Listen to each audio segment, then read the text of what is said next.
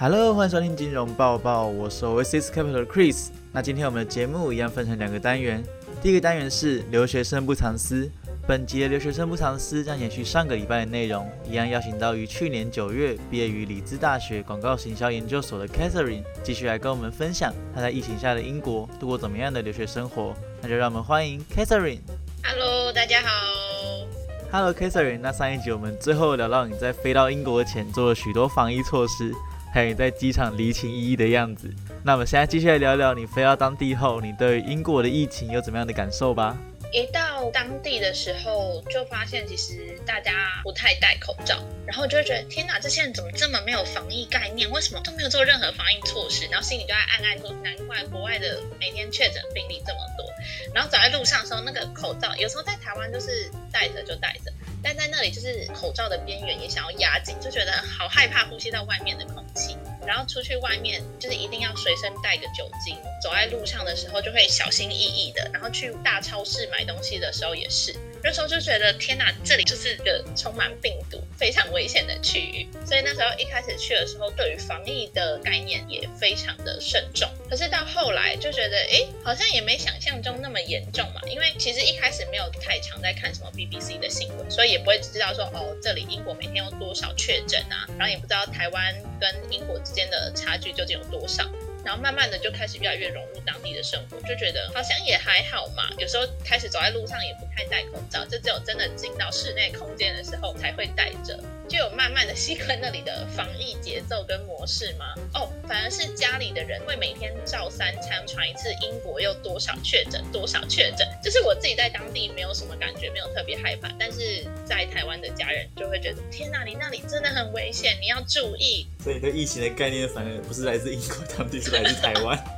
真的？那你在那边上课的方式是线上上课吗？嗯，其实从我正式开始研究所课程前，我们在开学前还有一个 precessional course，它就是有点像是把所有商学院的同学聚在一起，先上一个有点像是进入研究所前你需要知道的一些学术领域，不一定是这个领域上面的知识，而是教你怎么写论文，教你怎么查资料，教你比如说要怎么写 reference list，你要怎么写你的资料来源等等这种关于格式上的要求跟学习。然后在那时候在台湾上课的时候都是线上上课。为主，后来去到英国研究所，大概英国十一月跟十二月中间就封城封了一个月，所以学校也因应这样的措施，从我们开始上研究所课程开始都是以线上为主，所以我上了一年的课都没有去到学校上过课，都是在线上上课。我们都说最熟的不是校园，而是那个 Zoom 和 Google Meet，所有最熟的就是这几个系统。哇，这样蛮可惜的，都已经飞到英国了，还没到学校去上课。但我觉得有好有坏。好处就是比较方便上课，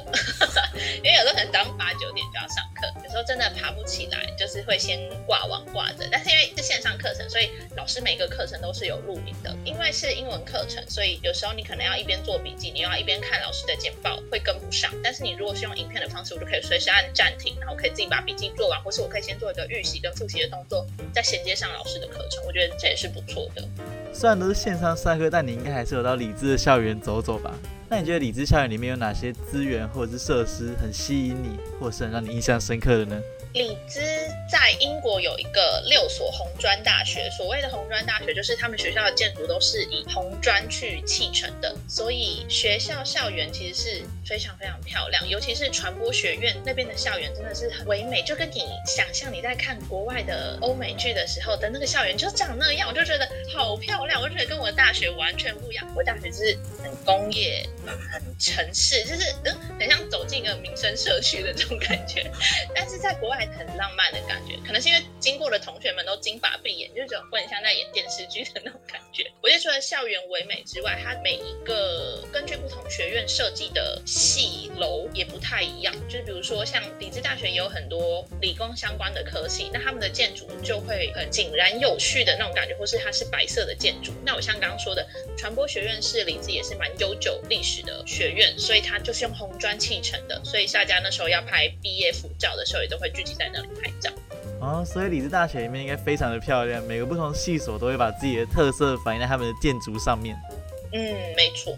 那除了你刚刚说的这个以外，校园内还有哪些设施是让你比较印象深刻的呢？学。有一栋非常豪华的运动楼，然后它有一层就是健身房，很豪华，然后里面还有游泳池，而且学校有很多公用的环境，比如说很像有大池塘或是很大的花园。学校里面还有酒吧，它可能早上、中午是提供学生用餐，但它晚上它就会变成酒吧。学生会也有专门的一栋楼。它一整栋楼上面可能就是很多社团的空间，大厅就是那种可能新生啊，或是有任何疑问的话，你都可以去那里找学生会做处理。学生会的外面的一个空间，很常拿来办活动，或是学校常常会有外面的餐车进驻，比如说简单的咖啡车，或者是因为欧美很热爱足球或是运动类的比赛，所以我们刚刚说学生会外面的空间。常常会搭帐篷，可能今天有什么赛事，就会在外面直播，然后旁边刚好就是酒吧，大家就会进去买个啤酒，然后就出来外面坐着，然后就一边看球赛，就很嗨这样，就觉得哇，这就是我想象的校园生活。我觉得这是在台湾不容易见到的，因为在我们一毕业后的下一届就开始恢复了正常的线下上课，然后因为我后来在九月毕业之后，我就去伦敦念语言学校，但在我们一毕业之后。就开始了下一届的迎新周，哇，那一周几乎每天学校都有活动，还有请 DJ 来开那种大型的迎新趴，还有那种社团导览。那时候又靠近万圣节，又有办万圣节的 party，就是每天都有各式各样的名目办的 party，让这些新生们去参加。那一天就请 DJ 来，然后大家那边这样子嗨，就这都是我们没有体验到的，因为我们那时候疫情的关系，很多大型的活动都取消了，所以我们虽然可能只有体验到小。型活动，但就没有一起见证过这么大型的活动，我觉得很可惜。哇，学校的活动其实感觉蛮丰富、蛮好玩的，不过真的很可惜，因为疫情都没有体验到。那你去英国的时候，是不是刚好就碰到封城呢？我们十月出去，大概十一月到圣诞节前夕碰到了一次封城。然后英国政府在解封后让大家过完圣诞节，又继续封城。反正到九月之间大概封了三次，其中有一次最长封了三到四个月。然后它封城可能程度是不一样的，有时候可能是酒吧那种夜生活的娱乐都没有开放。但那时候就觉得说不行，我都来这里一年多，总不能每天都待在宿舍，这样也太无聊。所以后来就开始跟在那里认识的台湾朋友们，也是念同一所学校，但可能不同科系的同学们，大家就一起规划说，那我们就要以里兹为中心，开始往外去走跳不一样的英国城市。因为其实中部就有很多各式各样的城市，然后都蛮适合一日游的。我们那时候在英国就有买那种学生专用的火车票，我们就会帮自己安排平日或是假日的时候，就会去各个城市一日游，很早出发，然后很晚回来。而且英国有个好处，是因为那时候在冬天的时候，英国的白天时间是很长的，它几乎到晚上九点十点天才会完全黑下来。所以那时候我们即使玩到很晚回来都没问题。那时候也跟自己说，哇，我真是太有幸见证到英国最荒凉、最安静的一面。因为像我们那时候去城市一日游的时候，去很多过去可能很康的景点都要大排长龙，都不用。反正我们去的时候都没有人，我们拍照的时候背景也都没有人，大概你是拍到人最少、最漂亮的风景，也是一个蛮蛮特别的体验。所以尽管是在疫情之下，其实你还是有在英国各个城市玩到嘛。那甚至在热门景点拍照的时候，还可以不被其他游客干扰。那在疫情趋缓后，难得去欧洲嘛，有离开英国到其他国家去观光吗？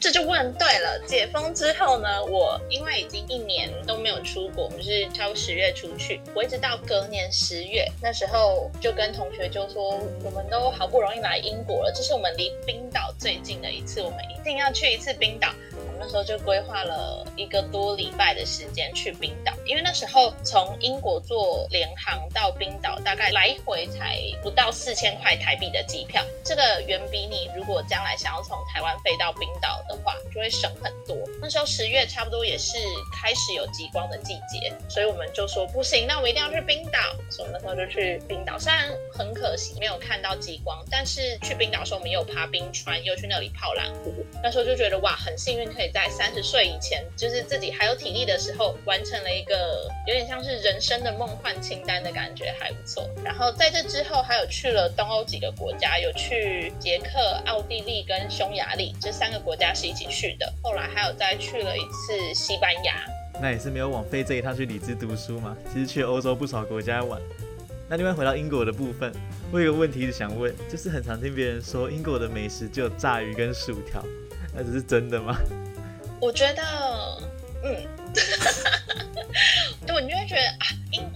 各式各样的料理，很多异国料理在那里都有，可是它其实都会有点改变。就是你印象中的泰式料理长这样吗？你印象中的印度料理长这样吗？它进去都会加一点英国的元素在里面，没有吃不习惯，只是吃起来跟你在台湾吃的可能不太一样。你说英国真的最有名的什么？我真的也只想到 fish and chips。但是我觉得没有不好吃，可是它可能不会是你每天都想要吃的。你可能久久吃一次，我也觉得还不错。像我回国前，我也特别去吃了一次，我觉得嗯，还是想要记住这个味道这样。那除了 Fresh and chips 之外，英国还有没有什么让你比较印象深刻的饮食文化呢？酒，英国是一个充满喝酒文化的国家，随时随地就在路上，你以为他手上拿那是水，不是，那里面是酒，他们随时随地都要喝酒。这也是培养了我去之后开始要学会喝酒这件事，而且不一定是一般的调酒，他们最爱喝的是啤酒。但我就想说，啤酒超饱哎，完全没有办法喝很多。但是大家就是把这个当成一种娱乐。但是他们也很常因为喝酒而有各式各样情况发生，尤其是在碰上有运动比赛的时候，那个喝酒的文化跟气氛就会更加的昌盛。所以在那种活动或比赛之后，你就会常常大半夜你就开始听到大家在路上咆哮，然后隔天出去的时候，你就会发现，哎，外面的街道有很多那种碎玻璃。我觉得清洁人员蛮辛苦的啊。我们有一个蛮特别的情况是，不管我们今天是中午去餐厅吃饭，或者是晚上去餐厅吃饭，尤其是越晚的时候去酒吧，我们几个亚洲人一进去的时候，我们可能就是点了满桌的食物，但我们就会发现其他桌的人啊，桌上都没有吃的，顶多就是一盆小小的薯条，其他都是酒。但我们去就很像是为了吃，人家去都是为了喝，然后大家都会用一种哎，他们那桌好像很饿的那种表情看着我们。我们就很少喝酒，然后他们就是狂喝，是喝完然后一拖接着一拖，一拖接着一拖，没有停。所以他们喝酒的方式算是让你比较印象深刻，就有点把酒当水喝的感觉。哦，是我蛮印象深刻，有吓到我。了解。那最后想请问你，对这趟去英国读书的经验有没有什么心得感想或是建议，可以给我们未来想去英国念书的听众参考的呢？我觉得出国念书对我来说需要一个冲动，也会觉得自己很幸运，因为在家里经济条件允许的情况下，也是在家人朋友的支持下，才能在疫情这个期间做了这个决定。我觉得疫情这件事有慢慢的开始在趋缓，各个国家的态度也越来越开放。如果未来大家真的有这个机会可以。出国念书的话，我觉得一定要好好把握这个机会，因为你是以学生的身份去，而不是以工作的身份去的话，其实心里的压力或是你所要应付的责任会相对减轻很多。你会有一种边学边玩的感觉，你不会玩的很罪恶，觉得说哇，我出来这一趟都是玩，我花了好多钱哦，我好像没有什么贡献。但你也不会觉得说啊，我这一趟去是为了工作，我也不能好好的玩。所以我觉得学生是一个很好的身份，你在去的时候。可以一边求学，你可以真的学到东西，然后一边你又可以利用很多的时间去开拓你的视野。以前爸妈都说希望我出国去是为了培养我的国际观，我一开始以为国际观真的只是到国外去看看新的东西，让英文练得更好。但我后来发现，其实出国这一趟，我看见世界，就是啊，原来国际是长这个样子，原来各个不同文化是长这样，你有一点。实现你过去在地理课本、历史课本上学到的东西，但是在拓展国际观的同时，其实我反而回头看见我自己的这种感觉。因为当你在国外的时候，你也要跟大家介绍说，哦，我是来自哪里的。但是我发现每次我讲到台湾的时候，我就会有一种讲不下去，会觉得，诶，然后我要介绍台湾什么？我觉得你是讲得出 bubble tea 跟台北 one on one 的，我突然间觉得，原来我对台湾的了解这么少，或者是。我的了解居然没有办法用一个国际的语言去跟大家介绍说我的土地长什么样子。我觉得其实出去这一趟有一点像是提升自己的国家认同跟身份认同这件事吧。所以说真的，在看见世界的同时，其实比较多的是回头看见了自己，也让我出国这一趟学到了东西之后，我会想要回到台湾来，希望可以在这片土地上用我的能力去付出什么。而且这一趟回来之后，我也会觉得说不行，那我一定要更了解台湾，我要为我下一次出国去的时候，我要跟大家讲说台湾是长什么样子，有什么东西我可以值得推荐你的。所以我会觉得，如果未来想要出国的。学生一定要好好把握这个机会。你可以在出国前好好做准备，看一下你对台湾的认识有多少，你对自己的认识有多少。出去在看世界的同时，其实你也可以探索自我。我觉得这是一个很好的机会。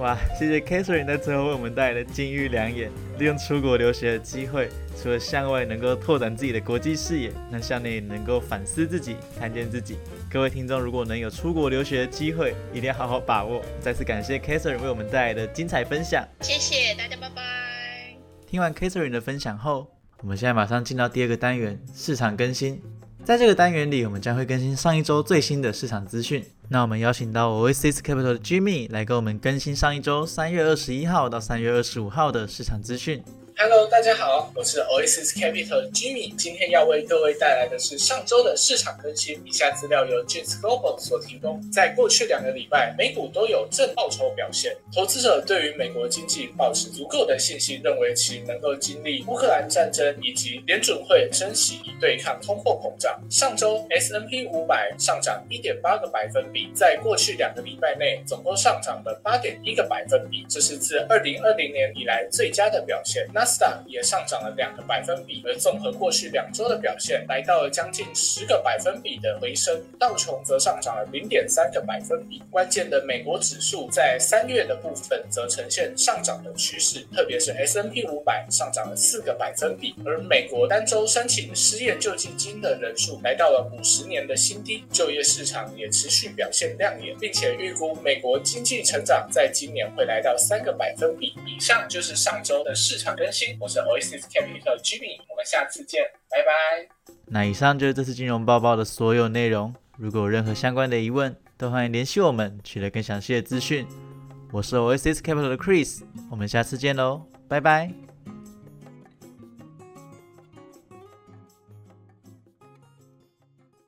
提醒你：投资风险，每节非常善更新，仅供参考，不代表本公司投资观点。